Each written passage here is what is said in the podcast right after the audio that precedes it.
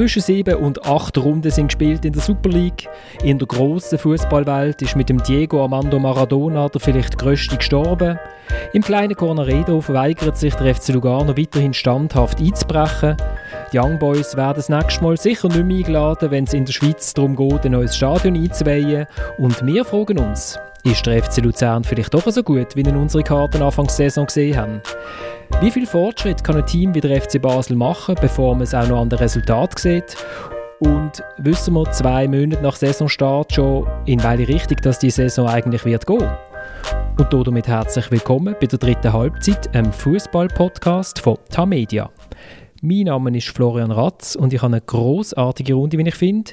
In Bern sitzt der Kai Foser in seiner Studiebude Kai, vor zwei Wochen hast du noch für mehrere Monate abgemolden, weil du hast wollen, ich zitiere, in die Lernphase einsteigen. Bist du schon wieder draus? Ja, es ist einiges passiert seitdem. Erstens mal habe ich das Gefühl, ich verstehe den Stoff einigermaßen, aber das könnte auch äh, am Danning Krüger-Syndrom geschuldet sein. Und zweitens ist eine Prüfung verschoben worden und das ist die Statistik. Die findet erst im Februar statt und darum habe ich jetzt ein bisschen mehr Zeit. Und äh, wir wissen natürlich alle, was du gemeint hast, aber vielleicht für unsere Hörerinnen draußen kannst du vielleicht äh, das Syndrom noch schnell erklären? Ja, kann ich gerne machen. Das ist, das sagt eigentlich, wenn man ähm, neu mit keinen Experten ist oder äh, wenige Experten wissen, dass man sich dann in der Regel selber überschätzt. Ich würde sagen, das ist eigentlich das Motto von unserem Podcast. Genau, ja. Wir tun ihn Und das ist zurückzuführen auf eine Bankräuber, der in den 90er Jahren ähm, eine Bank überfallen hat und dann irgendwie ein paar Stunden daheim verhaftet worden ist.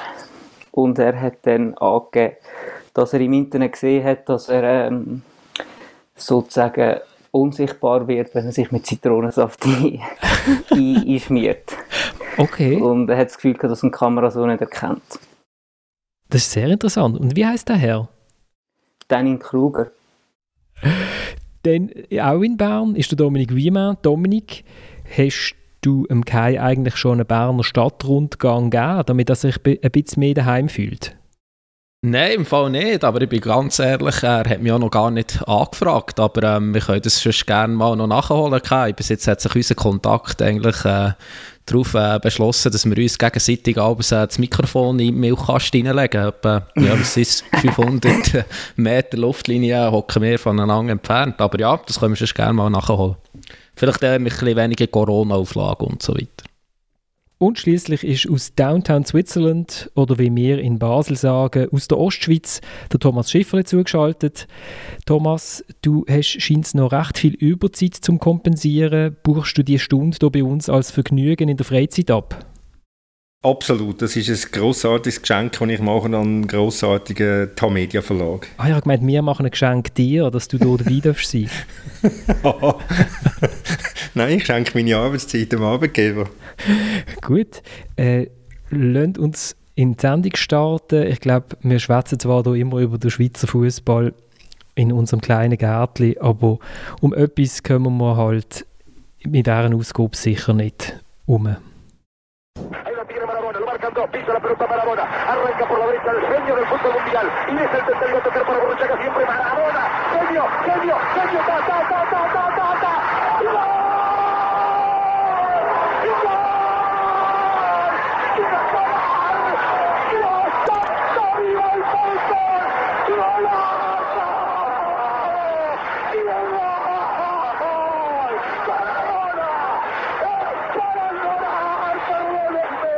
und so weiter und so fort. Es geht noch minutenlang weiter. Das ist äh, der argentinische Kommentator gewesen, zu dem 2-0 1986 gegen die Engländer, wo er nicht mit der Hand geschossen hat, sondern mit dem Fuß. Ja, der Diego Armando Maradona ist gestorben und ich habe gesagt, jeder darf mal seine Erinnerung oder äh, seinen Moment von, mit, über Maradona erzählen. Wir sind ja, einige sind recht jung, und sind nicht direkt bei ihm in der Garderobe gestanden, aber Thomas, das bist ja du mal. Das bin ich einmal, ja. Es war äh, 1987 als ich zu Argentinien in Buenos Aires in der Ferien war. Und dann haben, hat die deutsche Nazi hat eine Länderspielreise gemacht, hat zuerst in Brasilien gespielt und dann in, äh, in Buenos Aires. Und da bin ich die zwei Matches, also ich war in Brasilien in der Ferien, gewesen, dann bin ich die zwei Matches schauen. Und dazu war es noch ähm, ganz anders gewesen, Arbeiten für einen Journalist, wie das heutzutage der Fall ist. Äh, also Kollegen haben, also nach dem Match ist es so gewesen, dass ich offenbar als Erster neben dem Carlos Biardo gestanden bin auf dem Platz, halt, wo der Carlos Biardo steht, der Trainer von der Argentinier, also der Weltmeistertrainer. Und das hat man gesehen daheim im Fernsehen und äh, ja, ich weiß gar nicht, wie das alles gegangen ist, aber jedenfalls bin ich einfach mal da gestanden, habe zwar nichts verstanden, weil mein Spanisch relativ rudimentär ist und dann irgendwie mein, mein, mein nächster Gedanke, einfach meine nächste Erinnerung, die ich habe, ist, ich stehe plötzlich in der Kabine von der Argentinier. Und dort sind ganz wenige Leute nur drin gewesen. Äh, das sind zwei argentinische Journalisten gewesen. Ich bin das gewesen. und noch der vierte, der ist nicht ganz unwichtig gewesen, das war nämlich der Diego Maradona gewesen, der auf den alten Kabinenbänkchen, die man früher noch hatte, äh, gestanden ist, äh, das Tüchlein um die Hüfte herum und hat referiert. Und ich bin eher, ganz, ganz ehrlich gesagt ehrfürchtig da gestanden und habe natürlich selbstverständlich keinen Ton verstanden, aber es ist mir, ja, das ist, das ist der Moment in meinem Leben, wo ich extrem bedauere, dass ich nicht Spanisch kann. Aber es ist einfach eine Erinnerung an, an, an Maradona und, und wo, wo, ja, wo ich nie vergessen es sind einfach, das, könnte, das Bild, das ich vor Augen habe, das könnte ich malen. Ich habe damals natürlich noch keine Handys gehabt, wie man das heute hat, sonst hätte man das selbstverständlich gefilmt, aber in meinem Kopf, in meinem Kopf ist es wie ein Film. Kai, ist bei dir der Maradona eigentlich noch irgendwie außer vom Namen irgendeine Erinnerung? Oder bist du zu jung? Ja, äh, ich bin recht jung. Also am Tommy seine Erinnerung ich, bin, ich, bin ich knapp auf der Welt gewesen. Ähm, meine erste Erinnerung an ihn ist die WM 94, wo ja für ihn sehr unrühmlich geendet hat äh, mit dem Dopingskandal bzw. Ähm, Kokain. Und bis dahin habe ich noch nicht gewusst, was Doping ist und was Kokain ist. Und äh, hat mir der Vater müssen erklären, was da genau abgelaufen ist und warum so eine Substanz verboten ist und was so eine Substanz kann auslösen kann. Und das ist so ein bisschen, ja, ich habe, verbinde halt eher negative Erfahrungen, weil ich seit ich eigentlich denken kann, äh, viele negative Sachen auch über ihn gehört habe und gelesen habe. Nichtsdestotrotz ähm, habe ich nachher natürlich auch Szenen von ihm gesehen und, und gesehen, was er für ein Genie am Ball ist. Und äh, ja, es ist eine, eine tragische Geschichte, schlussendlich.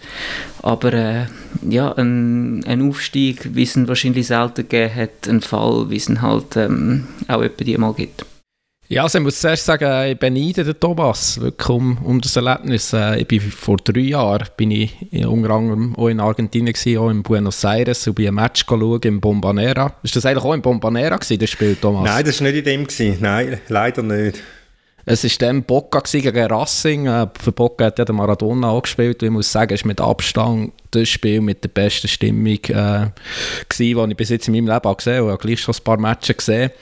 Ähm, ja, mir geht es auch gleich. Ich, habe, ich habe ihn nie gesehen spielen, ähm, aber habe auch einfach schon viele Leute lernen kennen, die immer den Maradona wirklich noch verehren, schon ältere, erwachsene Männer. Und ich habe mich immer so ein bisschen gefragt, äh, wie kann das, wie kann das äh, so weit kommen, wie kann das passieren?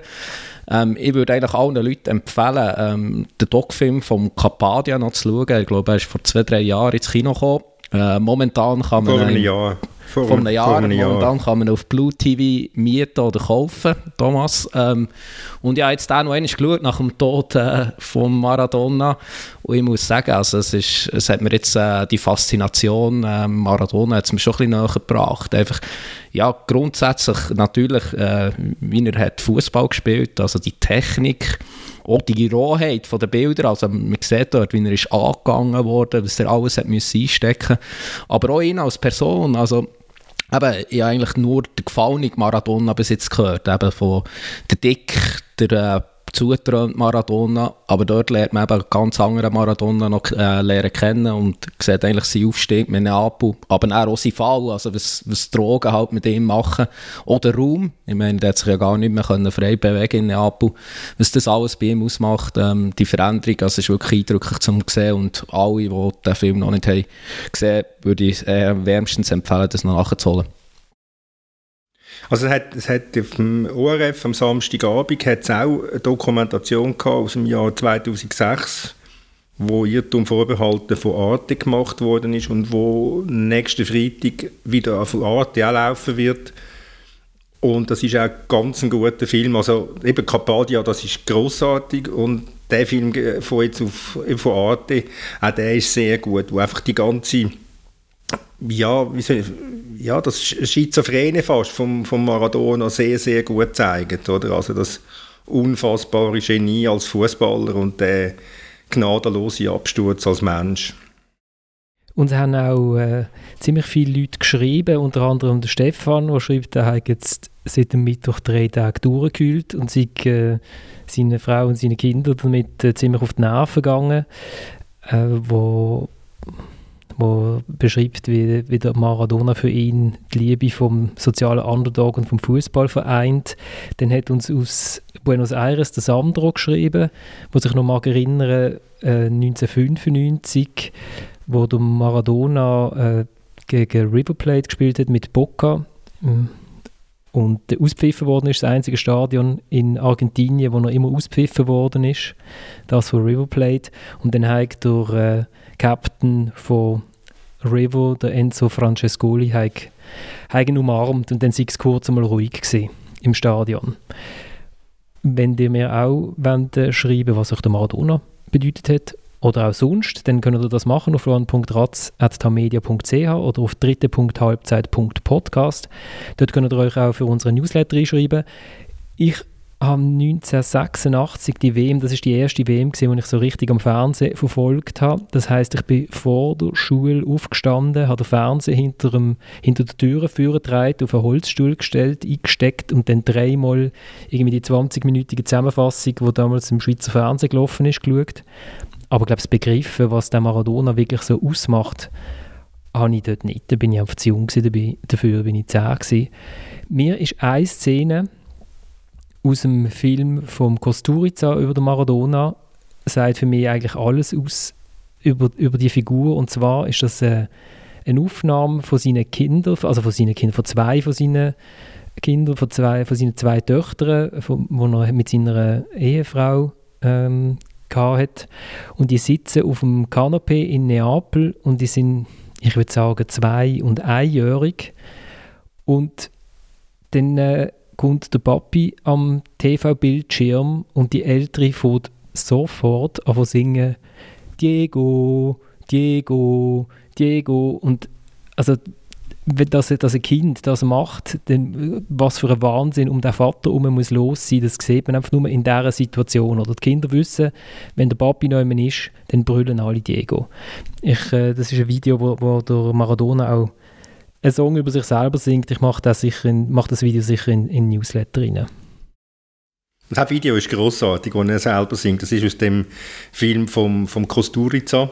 Genau. Und das muss man einfach, das muss man einfach gesehen haben. Das ist, also, und es kommt auch im Film vom Carpadia vor, wo's, wo sie das erste Mal Meister wird, wo er das erste Mal Meister wird mit Napoli und die ganze Kabine singt das Lied.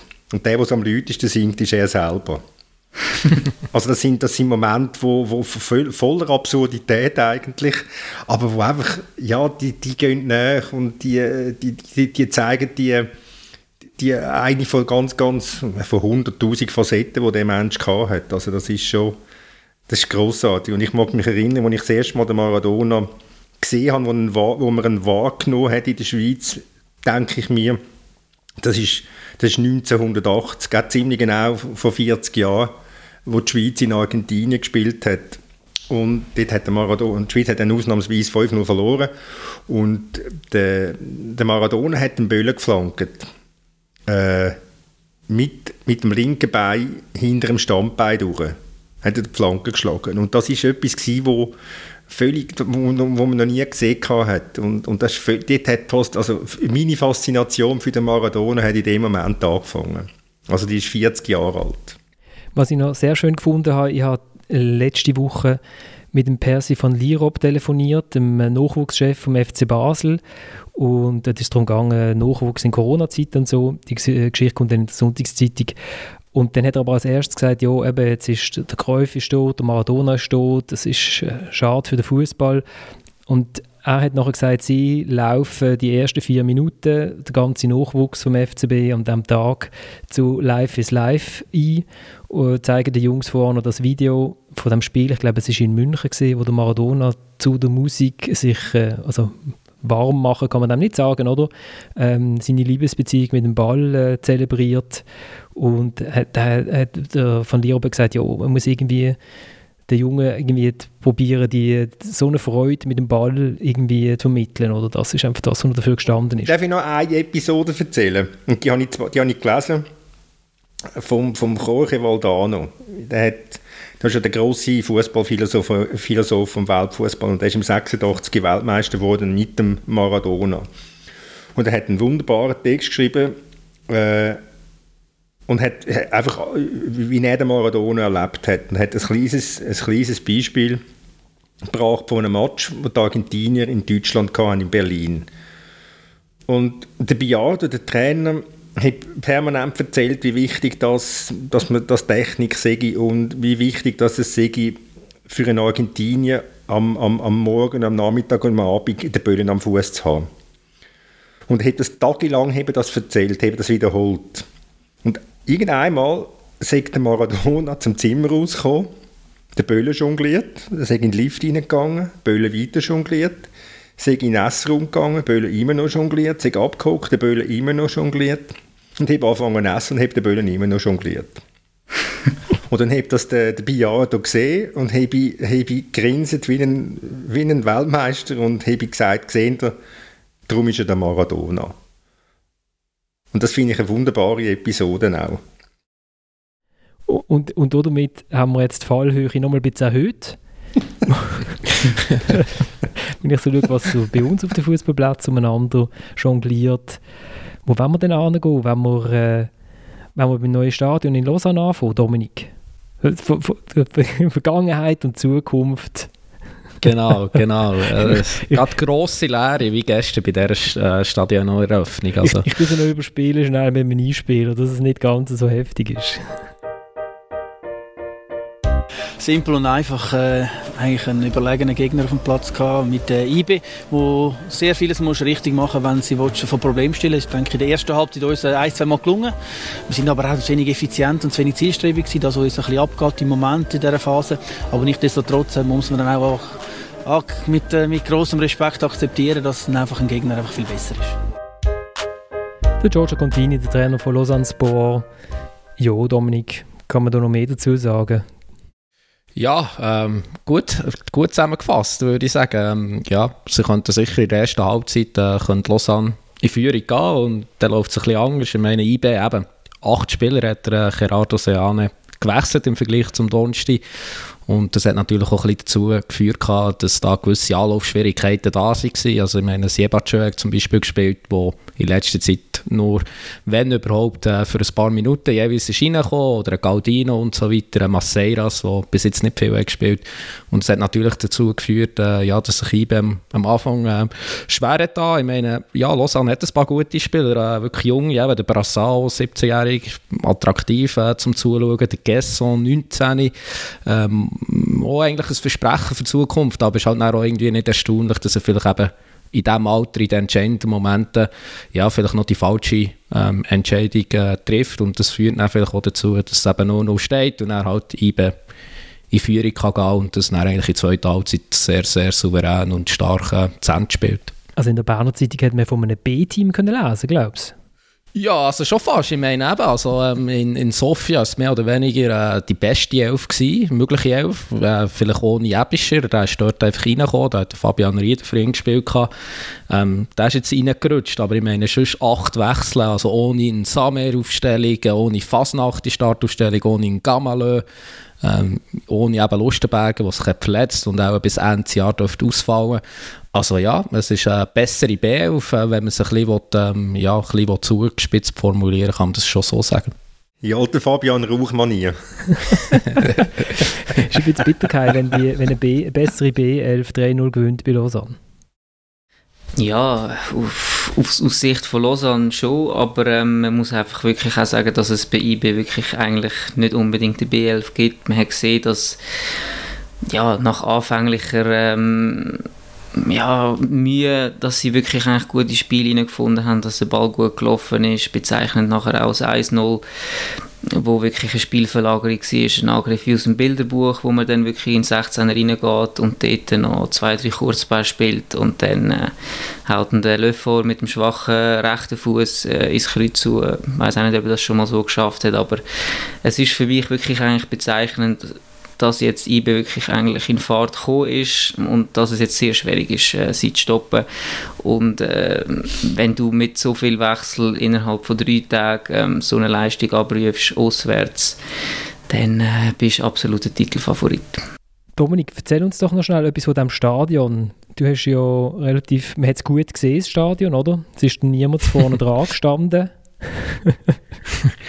Ja, also schon die schönsten Sitze in der Schweiz, würde ich sagen. Also, ich glaube, Thomas hat es auch gefallen. Aber mir auch die Farbkombination. Was ist äh, weiß, blau, grau, so. Also es hat sehr gut äh, ausgesehen. Also wenn es weitergeht mit Geisterspiel, ähm, dann schaue ich am liebsten ein Match in Lausanne. Nein, äh, also sonst muss ich sagen, es ist cool. Also es, äh, es ist schön zum Anschauen, schon von außen.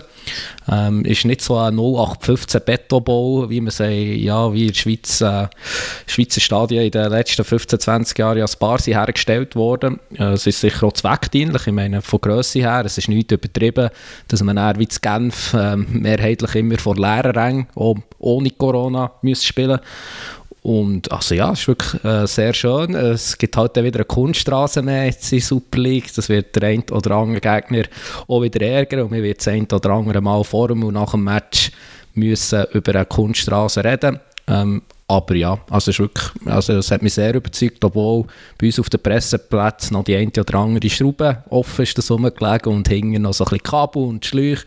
Also es ist noch nicht ganz fertig, aber es hat einen sehr guten Eindruck gemacht. Ich finde die Plätze auch sehr schön. Ich habe mich zuerst gefragt, ob sie in Genf sind, das Stadion anschauen, wo, wo die, die Plätze inzwischen ja auch zwischen Rot und Grau irgendwo changieren, weil sie einfach so verblichen sind. Haben sie gedacht, ah, das können wir umgehen. Wir machen es von Anfang an gerade so ein bisschen verwaschen. Aber es sieht cool aus ja. Sie sind wahrscheinlich auch davon ausgegangen, dass das Stadion nicht immer total ausverkauft wird sein, habe ich dann gedacht. Mm, genau, eben, also lieber so, ähm, gar nicht vielleicht, ja, ein, zwei Mal werden sie es dann vielleicht auch irgendwie bereuen, also ähm, sie, haben ja, sie haben ja wirklich Ambitionen als Club, äh, sie wollen oben mitspielen, wenn sie dann irgendwann um einen Titel wieder können mitspielen dann werden sie es vielleicht ein, zwei Mal bereuen, ähm, ist das Stadion äh, bei dieser Zuschauerzahl, ich glaube 12'000, oder, ähm, begrenzt, aber ähm, ja, ich glaube grundsätzlich macht es äh, viel äh, viel Sinn, so Größe. Aber ein knappes Angebot ist ein interessantes Angebot. Das stimmt, das stimmt. Äh, Juventus Turin hat ja äh, ein mehr als 30'000 und das haben jetzt in Zeiten von Cristiano Ronaldo, haben sie das glaube ich so x-mal äh, bereut, aber ähm, ja, es ist so. Wenn, wenn sich alle auf die Tickets stürzen, dann macht das das ganz attraktiv. Also in Basel ist äh, mit, nach der Aufstockung auf 40'000 ist ja der Druck ein bisschen weggegangen, auch wegen der Champions League Platz und das ist nicht nur positiv für den Club. Kann man so festhalten. Wenn man das Gefühl hat, ja, im Notfall bekommt man dann trotzdem immer noch irgendwie noch ein Ticket. Gut, das war wegen der EM halt. Das ist wegen der EM, gewesen, aber sie, sie stehen ja. rum, oder? Also der muss man ja sagen, hat eigentlich der Schweizer, der Schweizer Stadion nichts Gutes gebracht. Ich meine, das letzte Grund, wo ja wirklich ähm, einfach kein Fußballstadion ist und das Genf, äh, das Stadion, das ja für DM äh, gebaut wurde, ist, einfach viel zu gross geworden ist. Also ja, wir, ich weiß nicht, ob man das schon irgendwo mal so können lesen aber jetzt ja, also eigentlich hat DM aus dieser Sicht äh, ja, nichts Gutes gebracht in Sachen Stadion. Bittere Erkenntnis zwölf Jahre später. Aber es stimmt natürlich, es stimmt. Und ich, ich mag mich noch erinnern, ich weiß noch, ich bin äh, gefragt worden, ob ich nicht können, einen Kommentar schreiben warum das Zürich das unbedingt das Stadion brauche. Und ich habe mich dann vehement ins Zeug geleitet und das Stadion verteidigt. Und ja, es war so eine Zangengeburt gewesen, äh, weil man, weil man das Hartum abgerissen hat und dann hat man so nachträglich noch, äh, noch eine Loge, einen Logenstock einbauen und das Stadion hat, äh, ja, man hat, man hat, man hat das Gefühl, dass Zürich braucht, es, ist, es kann nicht sein, dass Zürich keine EM hat. Das wäre peinlich für die Stadt Zürich. Downtown Switzerland. Ganz genau, das ist der Punkt gewesen. Und dann hat man drei Spiele gehabt, unter anderem Frankreich, Italien. Man das Gefühl gehabt, wow, super sensationell. Aber die wahre, die wahre EM in der Schweiz hat ja eigentlich dann in Bern und in Basel stattgefunden. Und in Zürich, das sind, das sind drei gewesen, drei lausige Matches. Ich mag mich noch erinnern, Frankreich, Rumänien, fürchterlich. Und ja, man hätte, man hätte ich müsste sagen, als Zürich als einfach mal können Größe haben Gut, dann kommt die EM halt nicht auf Zürich. Das ist auch nicht so dramatisch. Dann machen wir halt die EM-Spiele mehr in Bern, Basel und Genf. Aber so gesehen hat äh, Dominik völlig recht. Aber habe ich das richtig verstanden? Du hast eigentlich den letzten Grund mitverbrochen, Thomas? lo, lo, selbstverständlich. Ich habe einen unfassbaren Einfluss gehabt mit dem Kommentar. Du, du, bist einfach du bist der letzte Tropfen gewesen, wo dann, auf der heißesten auf der heißesten Ei, der letzte, dann die Käse zum Überlauf ja, gebracht hat oder irgendwie so. Ja, irgendwie so, genau. Oder der letzte Nagel ins Arg oder so. ja, ja, gut.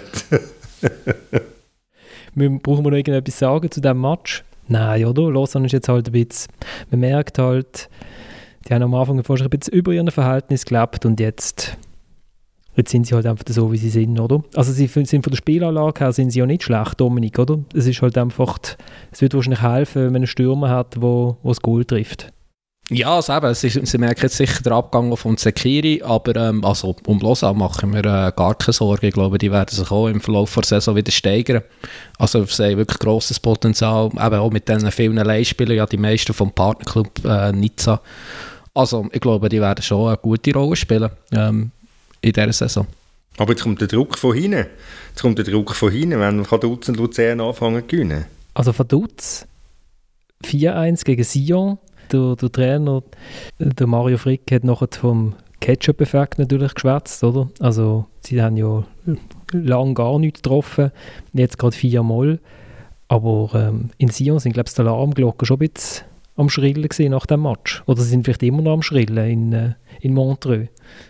Ja, also äh, wenn ich Bl Berichterstattung lese, ähm, der Blick hat ja einen guten Draht äh, zum Herrn Constantin und ja, da geht es schon wieder um einen Trainer. Äh, wir haben ja glaube ich schon Anfang so tippen, dass der Grosso auch gleich mal wieder einer der ersten Kandidaten ist zum Fliegen. Der Mann ja, ist mir jetzt noch zuvor gekommen. Aber also, wenn ich das lese nach dem 4-1, ähm, ja, also viele Niederlagen kann er sich nicht mehr erlauben und dann haben wir schon wieder einen Trainerwechsel im Wallis, bin ich ziemlich überzeugt. Wir haben ja das Tippspiel, Florian, gell? Mhm. Und du auch mitmachst, als Goldfiesli. Und ich schaue jetzt da gerade schnell nach. Vaduz Sion, Goldfiesli, 1 zu 2 tippet. Also du müsstest ganz leicht überrascht sein über das 4-1. ich, bin, ich bin überrascht, ja, dass, dass äh, Vaduz Gold getroffen hat. Wobei der, natürlich der, der Tunhan Cicek, den halte ich für, für einen ganz, ganz äh, tollen Fußballer ich habe jetzt äh, zweimal live gesehen im Stadion und das sonst im Fernsehen, der hat schon, der hat schon etwas. Dem gönne ja, dass, äh, dass das Traumgoal gelungen ist. Der hat viele Chancen liegen bis jetzt in dieser Saison. Ich traue mich gar nicht zu sagen, dass er zu Winterthur das alles gelernt hat. Ja, wie alles, oder? Wie alles Gute im Schweizer Fußball kommt auch er aus Winterthur. Nicht wie alles, aber vieles. Ja, das ist ein super Spieler. Er hat schon letztes Jahr in der Challenge League äh, Goal um Goal gemacht. Extrem wichtig für die Mannschaft. Technisch sehr stark. Ähm, so ein bisschen ein falsche 9, 10er. Ähm, wirklich eigentlich der Schlüsselspieler und ist mir auch jedes Mal am meisten aufgefallen, wenn ich von Dutz gesehen habe spielen. Ja, und zu SIO, was kann man noch zu SIO sagen? Das ist einfach ähm, jedes Jahr wieder das Gleiche. Wir haben einen riesen, ja, man, man baut die Mannschaft um, man holt einen neuen Trainer und äh, hat nachher keine Geduld, wenn es dann halt nicht so läuft. Und es, ich glaube, jeder, der etwas versteht vom Fußball, weiß, dass man, wenn man viel Wechsel hat, am Anfang wahrscheinlich Mühe hat. Da müssen zuerst die Automatismen greifen, da muss, müssen zuerst die Spieler verstehen, was der neue Trainer genau will. Die neuen Spieler müssen sich integrieren, müssen sich akklimatisieren und das braucht einfach Zeit und wenn du da die Geduld nicht äh, an den Tag leist, dann kommt das nie gut raus. Aber, aber Kai, wie kommst du jetzt drauf, auf fehlende Geduld. ja, es ist einfach wieder, äh, äh, eben, wir fangen ja schon wieder darüber diskutieren und äh, man kennt ja den Constantin und vielleicht hat er sich auch gewandelt und er ist, bleibt jetzt vielleicht ruhig und sagt, ähm, ja, im Moment äh, geht es mir nicht darum, jetzt äh, auf den Totemal zu schauen, mir geht es im Moment vielleicht um andere Sachen, wie äh, die Zeit gut überstehen ähm, einfach mal etwas können aufbauen, etwas längerfristiges aufbauen, mal das Vertrauen aussprechen, das mag gut sein, aber so wie wir ihn alle kennen, ja, bezweifle ich jetzt das einmal, aber äh, ich lasse mich gerne überraschen. Er hat jetzt gesagt, es sei eine Katastrophe gewesen. Und das ist natürlich eine Katastrophe, wenn du als CEO in, in, in Vaduz 4-1 verlierst. Also das ist ja, ich glaube, das ist eine legitime Äußerung. Und er ist einfach nur gefragt worden, ob es jetzt mit dem Trainer rede. Und er sagt, nein, habe ich gar keine Zeit, weil der nächste Match ist schon am Mittwoch. Also es dunkelt mir jetzt noch nicht, dass der Constant jetzt da nach außen hin schon den grossen Druck aufsetzt. Vielleicht ist das intern anders, das kann, das kann gut sein. Ja also der Dossetti, also das verstehe ich auch nicht, da, da macht es glaube ich Fabio Grosso nicht unbedingt äh, gefallen, er macht sich eher angreifbar, er hat ihn jetzt schon wieder als Außenverteidiger spielen und ja, in meinem Leben schon ein paar Matches gesehen vom äh, Dossetti und er hat viel Qualität, aber die sind vor allem im Spiel nach vorne und sicher nicht Gegenball. Ähm, und ja, ich meine, äh, der Konstantin ist auch auf ihn angesprochen worden, der hat einfach gesagt, ja, wir haben als Stürmer geholt und nicht als Verteidiger. Also ja, wenn, wenn halt so experimentelle Sachen nicht funktionieren, ja, ähm, dann machst du dich angreifbar und umso mehr, umso stärker machst du dich noch angreifbar, sehr wahrscheinlich im Wallis, oder?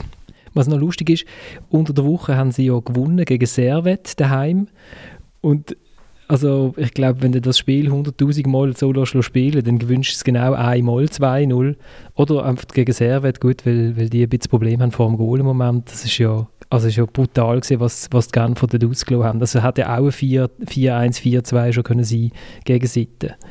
Also die Tendenz scheint schon nicht ganz in die richtige Richtung zu weisen.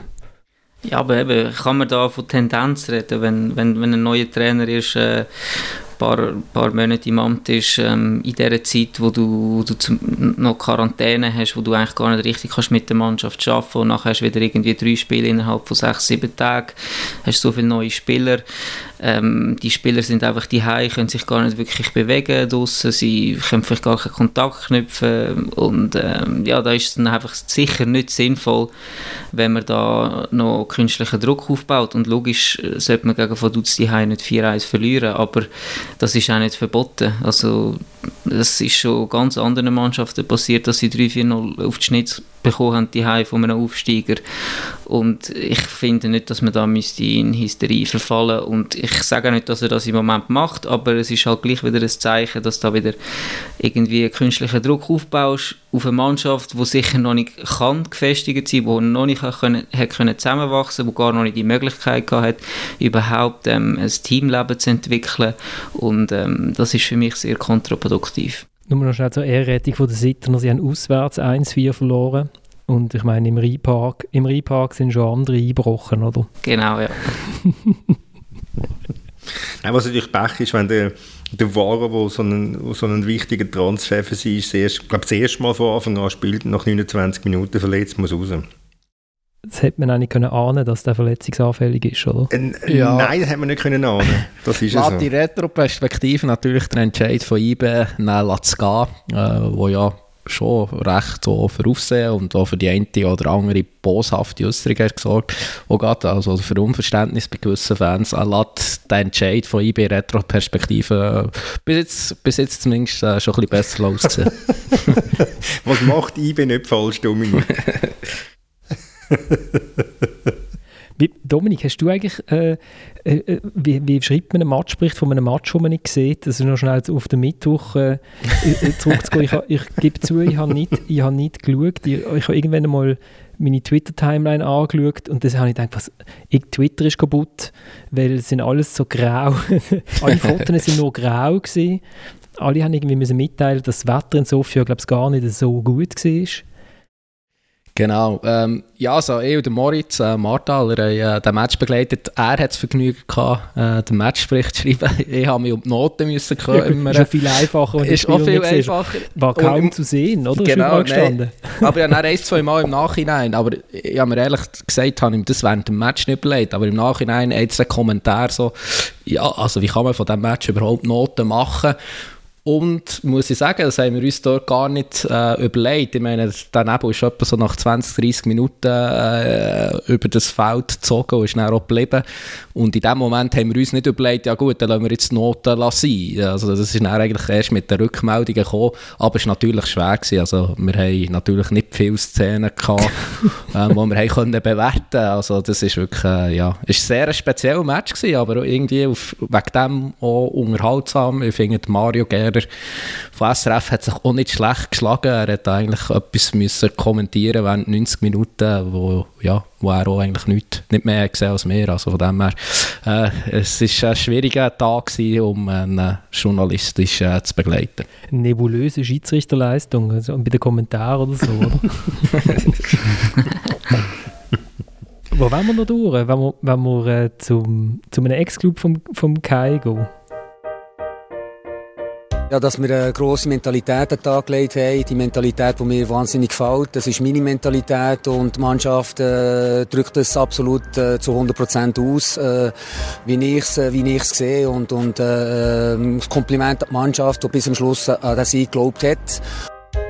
Wir dürfen so ein Spiel nicht aus der Hand gehen, ganz einfach, vor allem nicht äh, in der Art und Weise, wie es passiert ist. Ähm, und dann bin ich natürlich hässig nach dem Spiel. Ich glaube, das ist normal.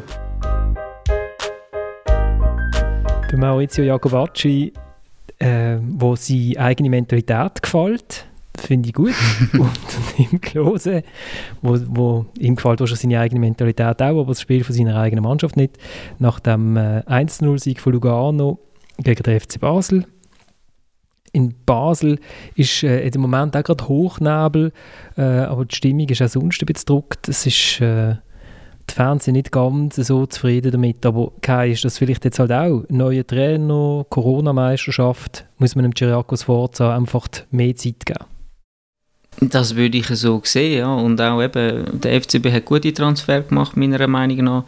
Mit dem Kasami, dem Klose sind das zwei Spieler, die können Verantwortung übernehmen können, die Teamstützen werden von dieser Mannschaft die haben äh, am Anfang jetzt noch nicht können spielen. Die müssen auch zuerst mal ihre Form finden, müssen sich auch zuerst mal zurechtfinden in der Mannschaft, äh, an ein neues System anpassen.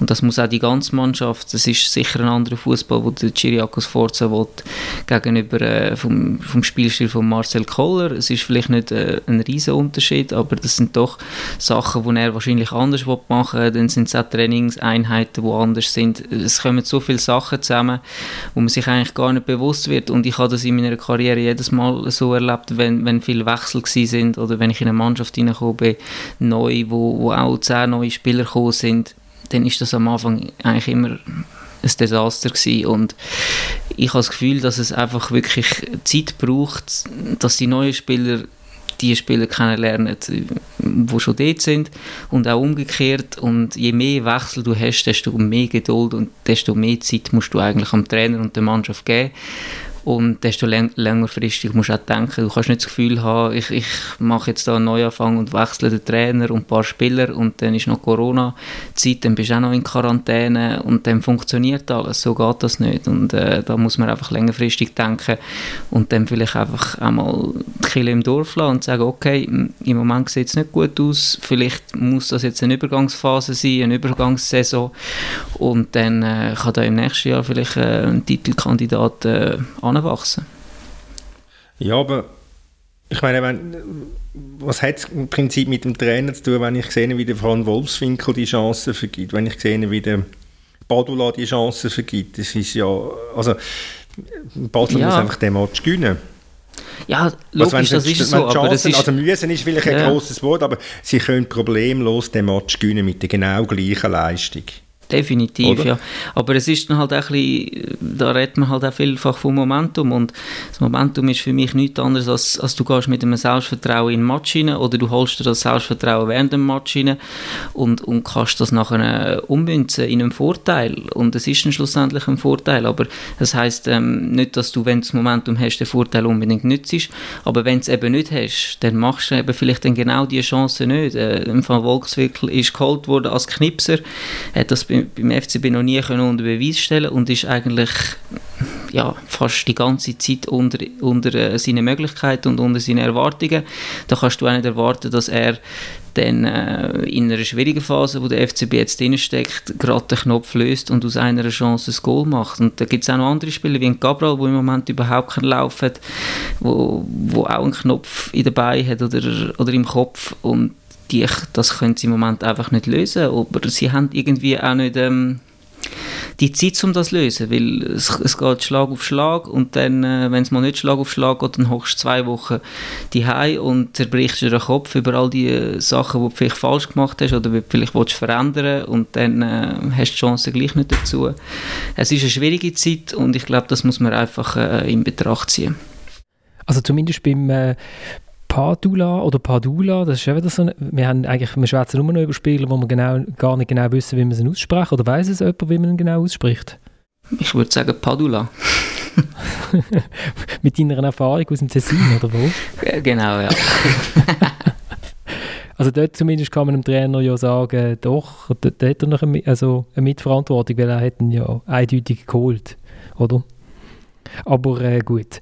Was, was beim äh, Sforza halt einfach auffällt, ist äh, seine Aufstellungen.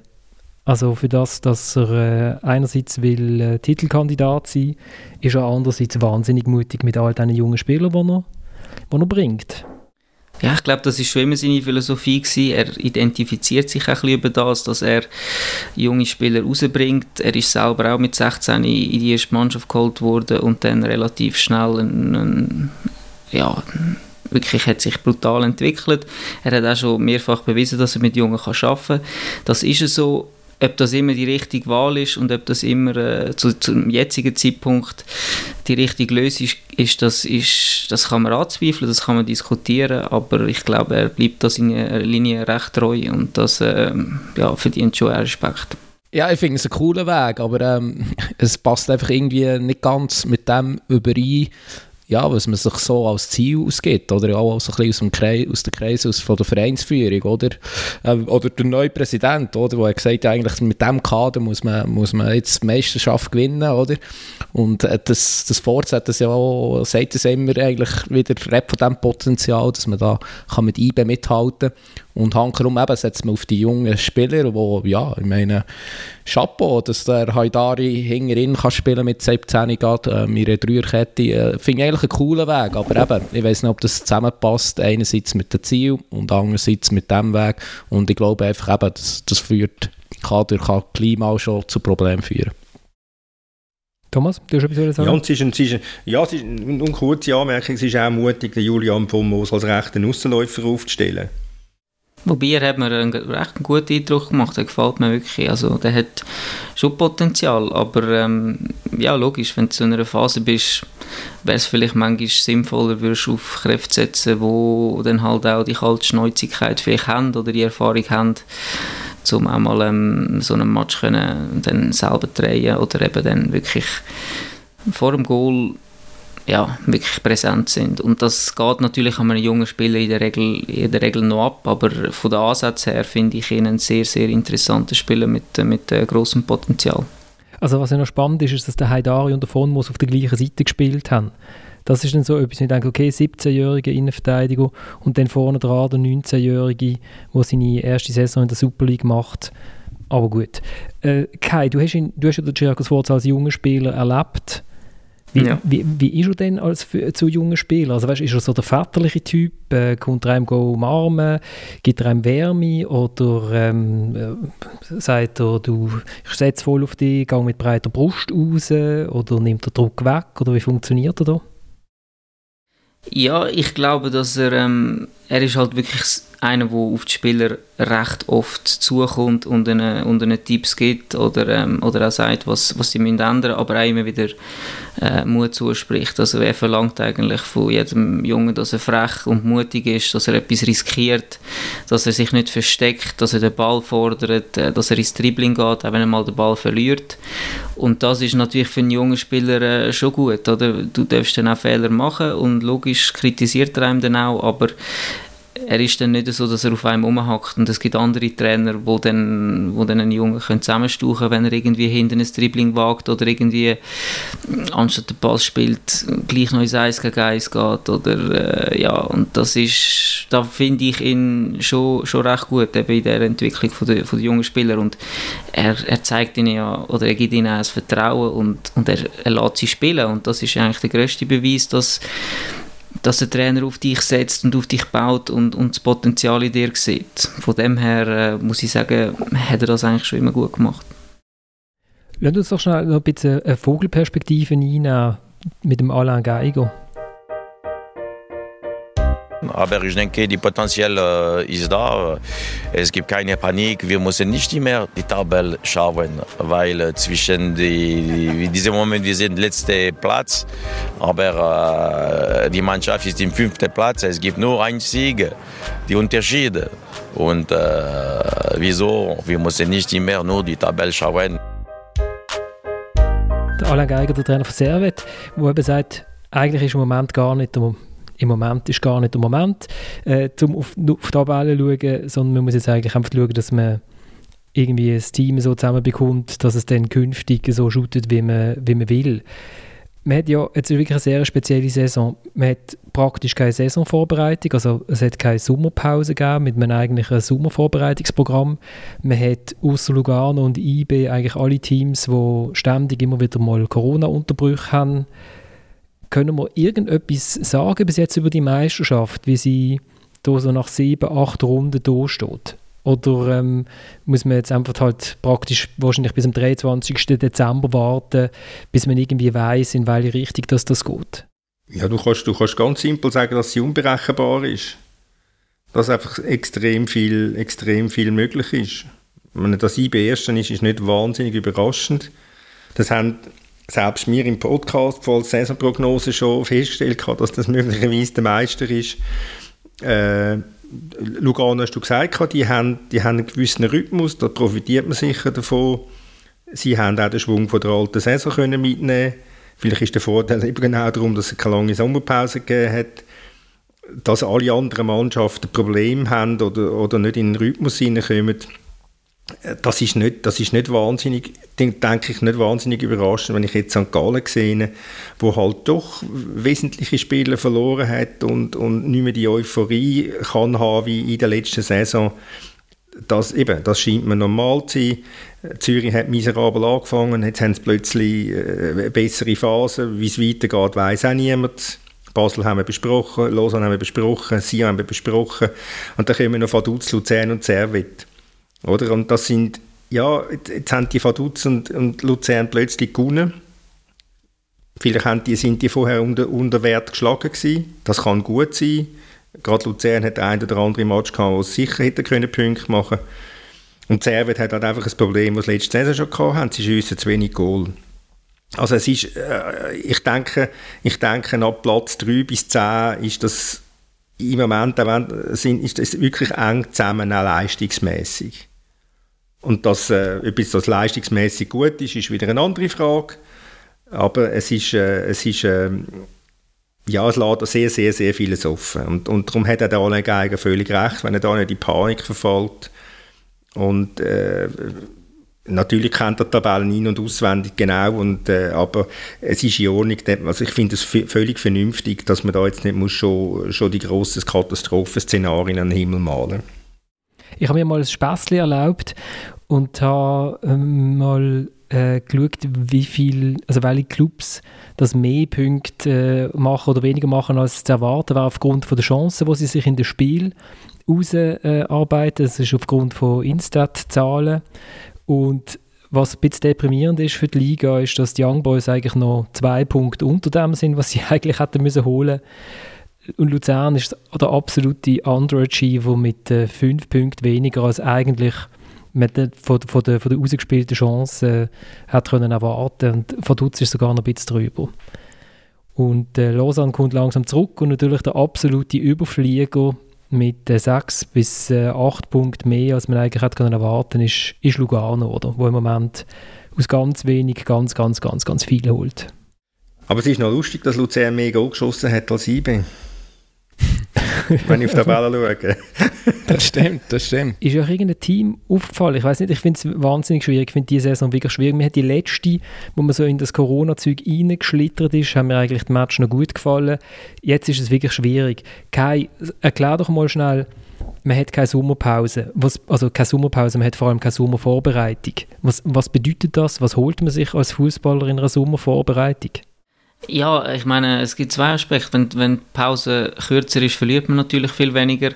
Aber ähm, wenn dann dort das Transferfenster eigentlich ist, dann kommen natürlich viele Spieler neu, die vielleicht äh, gleich sechs Wochen kein Spiel haben und dann eigentlich überhaupt keine Vorbereitung haben auf die nächsten Spiele, wie das zum Beispiel mit Kasami der Fall war.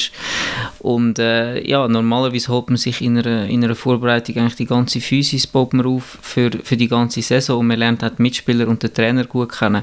Und das ist einfach das Jahr bei den Vereinen, die neuen Trainer geholt haben und wo viele neue Spieler dazugekommen sind, nicht möglich gewesen. Man hat sich nicht können kennenlernen Es besteht im Moment auch nicht die Möglichkeit, dass man mal einen Teamausflug macht, weil erstens mal so viel Spiel stattfindet und äh, auch sonst, wenn nicht so viel Spiel stattfinden kannst du nichts machen. Es ist einfach im Moment sozusagen eine triste Zeit. Ich glaube auch nicht, dass es vielen Spielern im Moment Spaß macht, Fußball zu spielen, ins Training zu gehen und an die Match zu gehen ohne Zuschauer.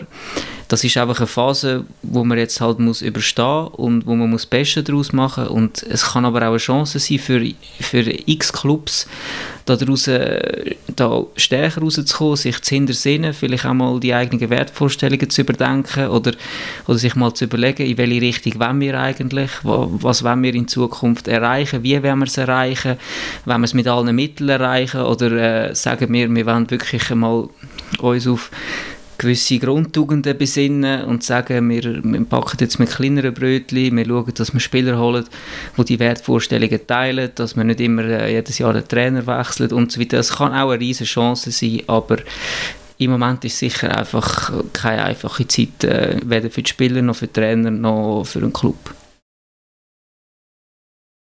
Ähm, ja, der, äh, der Gerardo Seana hat ähm, gestern hat er davon, also hat er seine acht Wechsel bei IB damit erklärt, er hat eigentlich verhindern, dass die Mannschaft so in einen, in einen Trott reingeraten. Also so la, ja, er hat oft so ein mit den gleichen gespielt, er hat so einen Stamm von sieben Spielern die ähm, schon viele Einsatzminuten haben. Ähm, und dass man, ja, jetzt haben sie auch wieder ein bisschen angefangen gewinnen und dass man einfach da so reinkommt, ja, alle drei Tage spielen wir, gewinnen wir so, oder? Und hat er wie ein Zeichen setzen, oder? Und auch gerade wieder Spieler mal eine Chance geben, wo, ja, wo sich endlich mal wollen, äh, können beweisen Und ähm, ja, sie haben natürlich, er hat den Luxus, er kann das machen, er kann eben aus einem breiten Kader auswählen, der natürlich auch zusammengestellt ist worden für die europäischen Spiele. Das können natürlich andere Trainer nicht, also der Mario Frick kann das in Vaduz nicht. Das ist natürlich auch ein Vorteil, ähm, den IBE hat, aber ich finde gleich, man muss als Trainer auch wirklich den Mut haben, das zu machen. Ich meine, es kann gestern einfach in die Hose gehen und dann verliert man den Match äh, in Lausanne und dann sieht man ziemlich äh, alt aus. Ja, ich glaube einfach, dort ist das Fundament äh, halt schon da. Man hat auch Selbstvertrauen von den letzten drei Saison. Die Mannschaft ist jetzt nicht groß verändert worden im Sommer und da musst du vielleicht auch gar nicht mehr so groß an gewissen spezifischen Sachen arbeiten. Da ist es jetzt eigentlich nur darum gegangen, dass, dass die Spieler wieder mental frisch sind, wieder, wieder hungrig werden und das hat, das hat der Jerry so in den letzten paar Wochen super angebracht und das ist natürlich auch eine Qualität, wenn du nachher kannst sagen, ich, ich, ich habe den Mut und ich habe die Spieler, ich wechsle mal achtmal und äh, die Spieler machen das hervorragend. Das, das ist super für Teamchemie und so kommst du in einen Lauf hinein, wo du nachher eigentlich fast nicht mehr zu stoppen bist, meiner Meinung nach.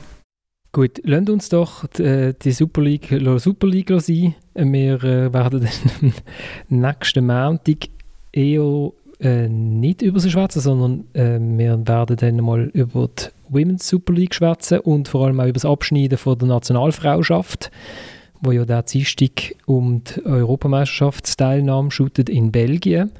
Ich würde noch gerne ein paar Zuschriften, die ich bekommen habe unter der Woche ähm, nicht abarbeiten, sondern schnell hier anlegen. Und zwar haben wir uns ja über die Mercy Rule äh, unterhalten letzte Woche. Die, die dabei waren, mögen sich vielleicht noch erinnern, Dominik und Thomas. Wahrscheinlich in Antizipation von 4-1 verdutzt gegen Seiten oder so. Auf jeden Fall hat mir der Ramon geschrieben und äh, er hat gesagt, also beim American Football ist es so, dass es nicht aufgehört wird bei 35-0, sondern wenn zur Pause ein Team 35 Punkte Vorsprung hat, dann wird in der zweiten Halbzeit die Uhr nur noch angehalten, wenn verletzt wird oder äh, bei Seitenwechsel und sonst läuft sie durch. Also das heißt, das ist dann angenehm, man kann es einfach durchschädern und es gibt nicht mehr so ein hohes Resultat. Ich bin echt immer davon ausgegangen, dass man dann abpfeift und äh, und die, die verlieren, müssen alles Gatorade noch trinken, was sie angeschüttet haben und dann gehen sie heim. Habt ihr das gewusst? Nein, das hätten wir ja korrigiert, oder? Letztes Mal. Also. ja gut, manchmal ist, meine, manchmal ist es auch so, dass, dass meine natürliche Autorität so stark ist, dass ihr euch ja nicht getraut, oder Dominik? Ja, wahnsinnig. Ja, du bist ein sehr autoritärer Typ. Ich glaube, du, du, du, du glaubst schon sehr äh, inbrünstig an das Konzept, genau. genau. an welches Konzept? Von, von ja, eben, von autoritär, äh, möglichst keine flache Hierarchie, einer, der vorher steht und den Ton angeht. Also ich sehe den Florian mal. Genau, dann hat mir der Andreas, mein neuer Lieblingsschiedsrichter aus Mutens, geschrieben. Und zwar darüber, mit wie vielen Spielern das man anfangen darf und ob das dann als Einwechslungen gilt. Also man darf mit sieben Spielern anfangen. Und jetzt kommt es, wenn man den anderen Spieler schon auf dem Matchblatt drauf hat, ähm, dann dürfen die einfach reinkommen. Also natürlich bei einem Unterbruch, der Schiedsrichter muss reinwinken. Wenn man jetzt aber mit sieben anfängt und statt dem Heiri, der auf der Liste ist und noch nicht da ist, kommt der Franz. Und der Franz wird jetzt, oder damit man Nummer 8 ist, äh, immerhin reinkommen. Und der ist aber nicht auf dieser Liste von elf Spielern. Dann muss der gewechselt werden. Am besten natürlich gegen einen, der nicht da ist. nicht gegen einen, der auf dem Platz steht. Aber dann gilt es als Wechsel. Aber man darf trotzdem nur elf spielen, oder? Mit, also maximal mit elf, ja, habe ich gehört. Ja, genau. Dann hat sich ja im äh, schottischen Hochland äh, das IFAB gemolden nach unserer Sendung direkt, oder? Thomas? Bei mir nicht, nein. Bei dir nicht? Also die internationalen Regelhüter haben äh, doch angekündigt, dass sie die Handregeln wieder mal werden überdenken, nachdem wir uns schwer beklagt haben darüber.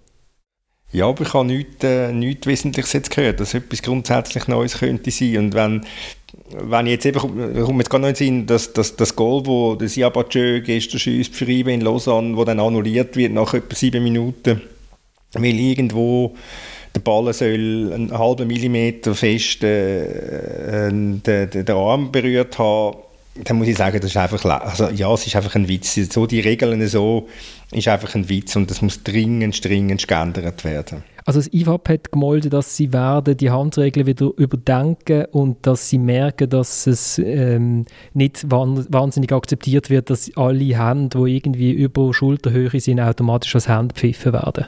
Sie werden das wieder anschauen, aber es ist jetzt noch, kein, es ist noch nicht klar, wie genau. Noch vielleicht, äh, um schnell den Bogen zu schlagen zum Anfang. Also, ich war bis jetzt eigentlich immer ein Befürworter gewesen, ähm, vom Videoschiedsrichter.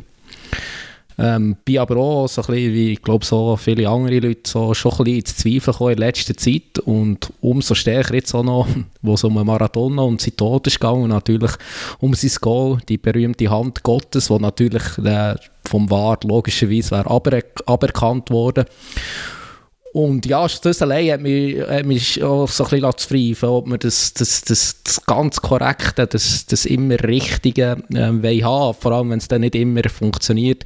Und ich meine, das Goal jetzt so, gestern vom Siebatschö, also ich meine, ja, das ist ja niemandem dient, wenn das dann irgendwie aberkannt wird. Momentan merkt man es nicht mal bei einem Geisterspiel an, plötzlich sieht man 2-0, sie von dort hinten wieder an, weil auch keine Zuschauer auf, aufschreien.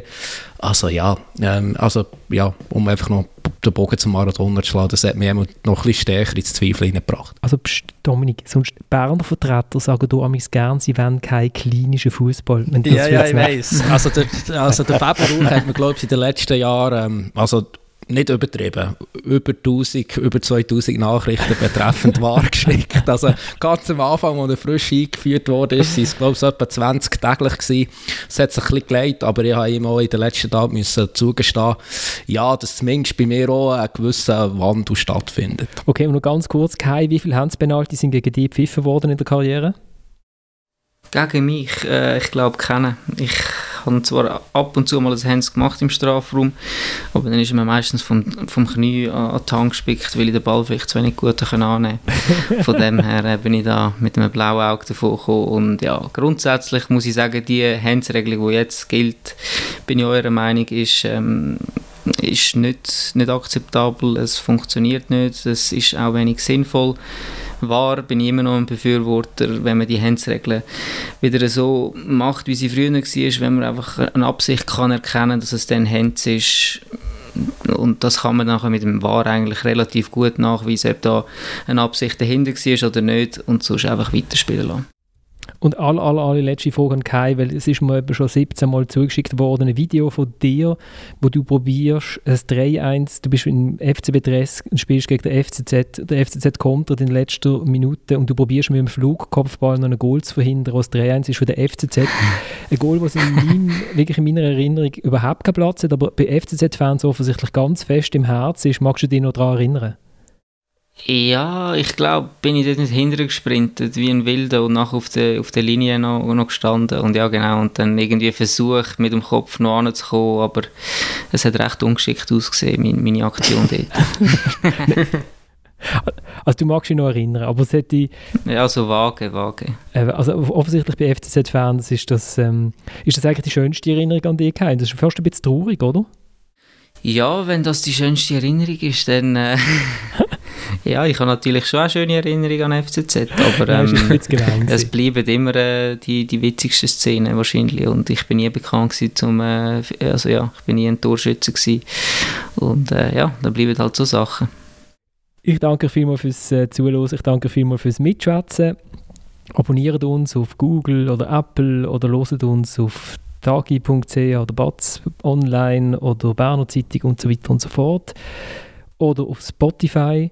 Wir steigen aus mit einem Lied, wo mir der Matthias geschickt hat, der Michael geschickt hat und der Sandro auch. Es ist der Diego Armando Maradona, der ein Lied über sich selber singt. Wir hören uns wieder in einer Woche. Danke vielmals fürs Zuhören. Bleibt gesund. En una villa nací, fue deseo de Dios crecer y sobrevivir a la humilde expresión, enfrentar la adversidad con afán de ganarme a cada paso la vida. En un potrero forjé una zurda inmortal con experiencia, sedienta ambición de llegar de cebollita. Soñaba jugar un mundial y consagrarme en primera. Tal vez jugando pudiera a mi familia ayudar.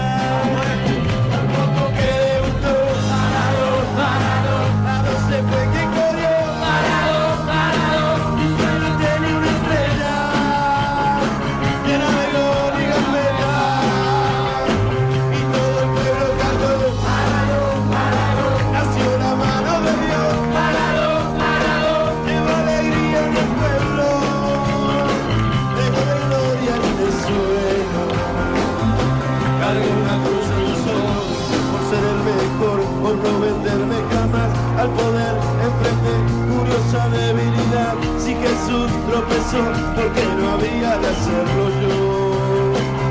Mamá me presentó una blanca mujer de misterioso sabor y prohibido placer, dan deseos y usarla otra vez, involucrando mi vida. Y es un partido que mira,